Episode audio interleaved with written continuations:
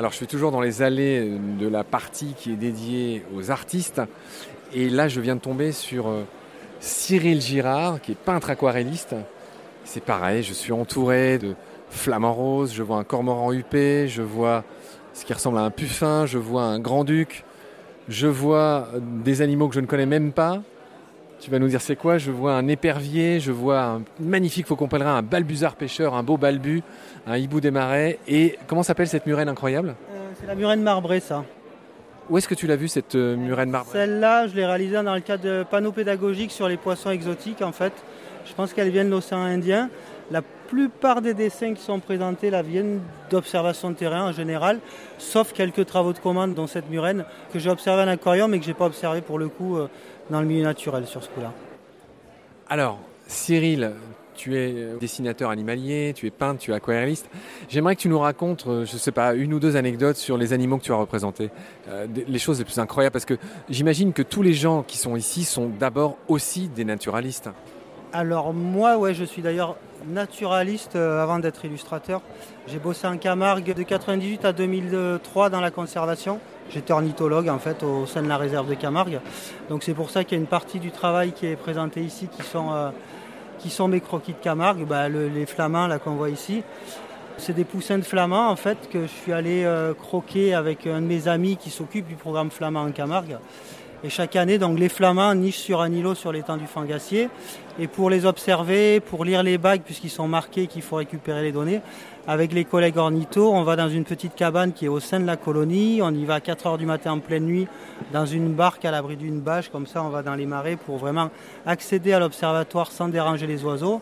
On y reste toute la journée jusqu'au soir, jusqu'à ce qu'il fasse nuit. Pour, et on repart comme ça, camouflé dans la barque bâchée pour, euh, pour pouvoir observer les oiseaux toute la journée sans les embêter. Donc les collègues lisent les bagues, essayent de voir euh, s'il y a des oiseaux qui ont pu être bagués en Tunisie, en Espagne, en Turquie, euh, qui sont venus nicher cette année en Camargue. Et moi j'en profite pour dessiner. Et là c'est, là c'est du bonheur pour moi parce qu'il y a très très peu de personnes qui ont cette possibilité d'accéder à une colonie d'oiseaux, une colonie de flamants roses et de passer la journée au milieu des oiseaux. Et en plus, on est à peu près installé à l'ombre, on peut dessiner, euh, sortir ses pots d'aquarelle et faire des trucs posément. On sait qu'on a la journée et qu'on ne pourra pas repartir avant. C'est pour ça que cette aquarelle, euh, c'est la première fois que je la montre parce qu'en fait, elle me régale, elle me rappelle euh, toute cette journée passée au milieu des flamands. Très bien Cyril. Alors moi je, je, regarde tes autres peintures, je vois un cormoran huppé. J'aimerais que tu me donnes allez, juste quelques phrases sur le cormoran huppé. Qu'est-ce qu'il a de spécial à part sa huppe? Alors le cormoran huppé, il y a celui qu'on voit en Atlantique et il y a une sous-espèce qui est méditerranéenne, c'est celle-là qui est représentée, que moi j'aime beaucoup parce que je pratique aussi la plongée, je travaille beaucoup sur les milieux marins, c'est un oiseau euh, quand on est en navigation, quand on va sur les sites de plongée, qu'on voit très facilement en fait. Ils sont souvent ou posés sur un caillou en train de se faire sécher les ailes, ou ça arrive quand on les voit en train de pêcher, on peut les croiser à la mise à l'eau eux-mêmes en train de, de chasser des petits poissons. Et la plupart des oiseaux, les naturalistes on va dire euh, terrestres les connaissent en vol, les connaissent posés sur un caillou. Et nous, de temps en temps, on a la chance de les voir évoluer sous l'eau. Et c'est quand même des oiseaux comme ça, les fous de bassin le font aussi, euh, ou les macareux. Et quand on a la chance en plongée de voir des oiseaux évoluer, c'est quand même assez spectaculaire. Voilà. Oui, parce qu'ils nagent très bien. Parce qu'ils nagent très bien, ils, de, ils ont les pattes palmées. Alors d'habitude, c'est les canards qui ont les pattes palmées en surface, mais ces oiseaux-là, ils les utilisent vraiment pour se propulser, enfin je veux dire, et puis ils d'une dextérité pour aller capturer des petits poissons. Et du coup, ce cormoran, il est un petit peu, on va dire, l'interface entre mes deux passions, mes deux sujets qui sont les oiseaux, parce que j'étais ornithologue, et le milieu marin sur lequel je travaille depuis euh, quelques années. Cyril, il y a un oiseau là, je suis pas sûr de le reconnaître là, c'est quoi ça? Ça c'est un petit faucon cobèze. C'est une espèce qui va plutôt nicher en Europe de l'Est, Hongrie, tout ça, il est très très commun. Et chaque année en migration, on a quelques individus qui, euh, qui sont un petit peu déportés par chez nous. Et en Camargue, on peut avoir des années où il y en a beaucoup. Ils sont plutôt en groupe en fait. Donc on va avoir 15-20 oiseaux, des jeunes, des femelles, des mâles. Le mâle est tout gris avec les culottes rouges. La femelle est comme ça, rousse, avec le dos gris, des moustaches noires euh, et, des petites mouchetures euh, sur le dos. Et le jeune est un petit peu plus jaune. Ils ont des plumages très différents. Ils font du surplace, ils chassent les libellules. Ils sont d'une beauté. C'est un des plus premiers oiseaux que j'ai vus il y a 25 ans quand je commençais l'ornito. Ouais, je vois que l'œil est cerclé de rouge, il y a une cire rouge sur le tout petit bec.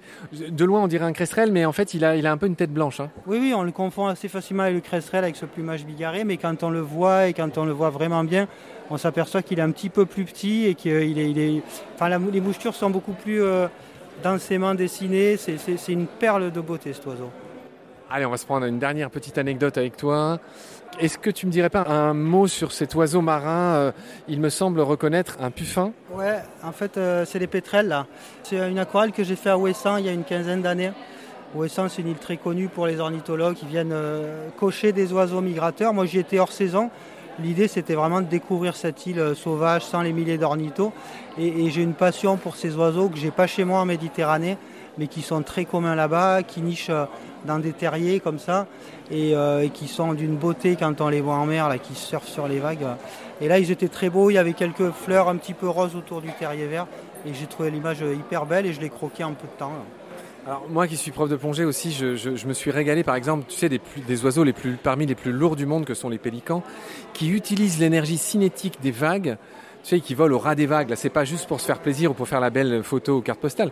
C'est parce qu'ils utilisent ces espèces de vent que pousse la vague pour se déplacer. Et je voulais, euh, tu viens d'y faire référence, même ces petits pétrels le font. J'aurais voulu que tu m'en dises un mot si tu as envie. Ouais, ouais, les pétrels le font, mais encore plus les albatros ou les puffins qui effectivement utilisent l'air déplacé par les masses d'eau en mouvement, les vagues, pour en fait pouvoir faire des centaines de kilomètres sans quasiment battre un coup d'aile. Et les puffins notamment, les puffins cendrés ou les puffins yelcoins, on les voit, ils, nagent, ils sont à la surface de l'eau. Quelquefois, le bout de l'aile va laisser une petite traînée parce qu'ils touchent comme ça l'eau. On les voit en fait ils font des montagnes russes sur les vagues, suivre comme ça, portés par les masses d'air soulevées par le mouvement des eaux. Et c'est, je sais pas, c'est d'une beauté magique, euh, cette espèce d'adaptation ultime à un milieu très hostile qui est la pleine mer avec ses vagues et tout ça. Cyril, j'ai rien à ajouter, tu es la poésie incarnée. Merci beaucoup. Merci à tous, merci à toi.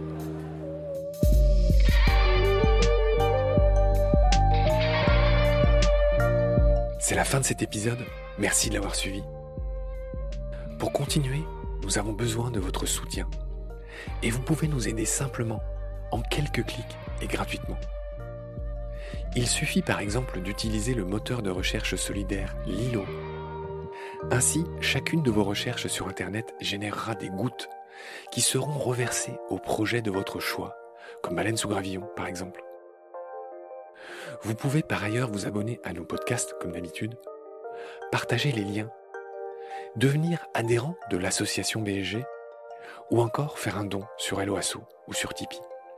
Grand merci par avance. Je remercie tous mes équipiers pour leur aide précieuse. Je vous retrouve bientôt pour de nouveaux épisodes. Et d'ici là, prenez soin de vous et de ce qu'il y a autour de vous. Merci. À bientôt.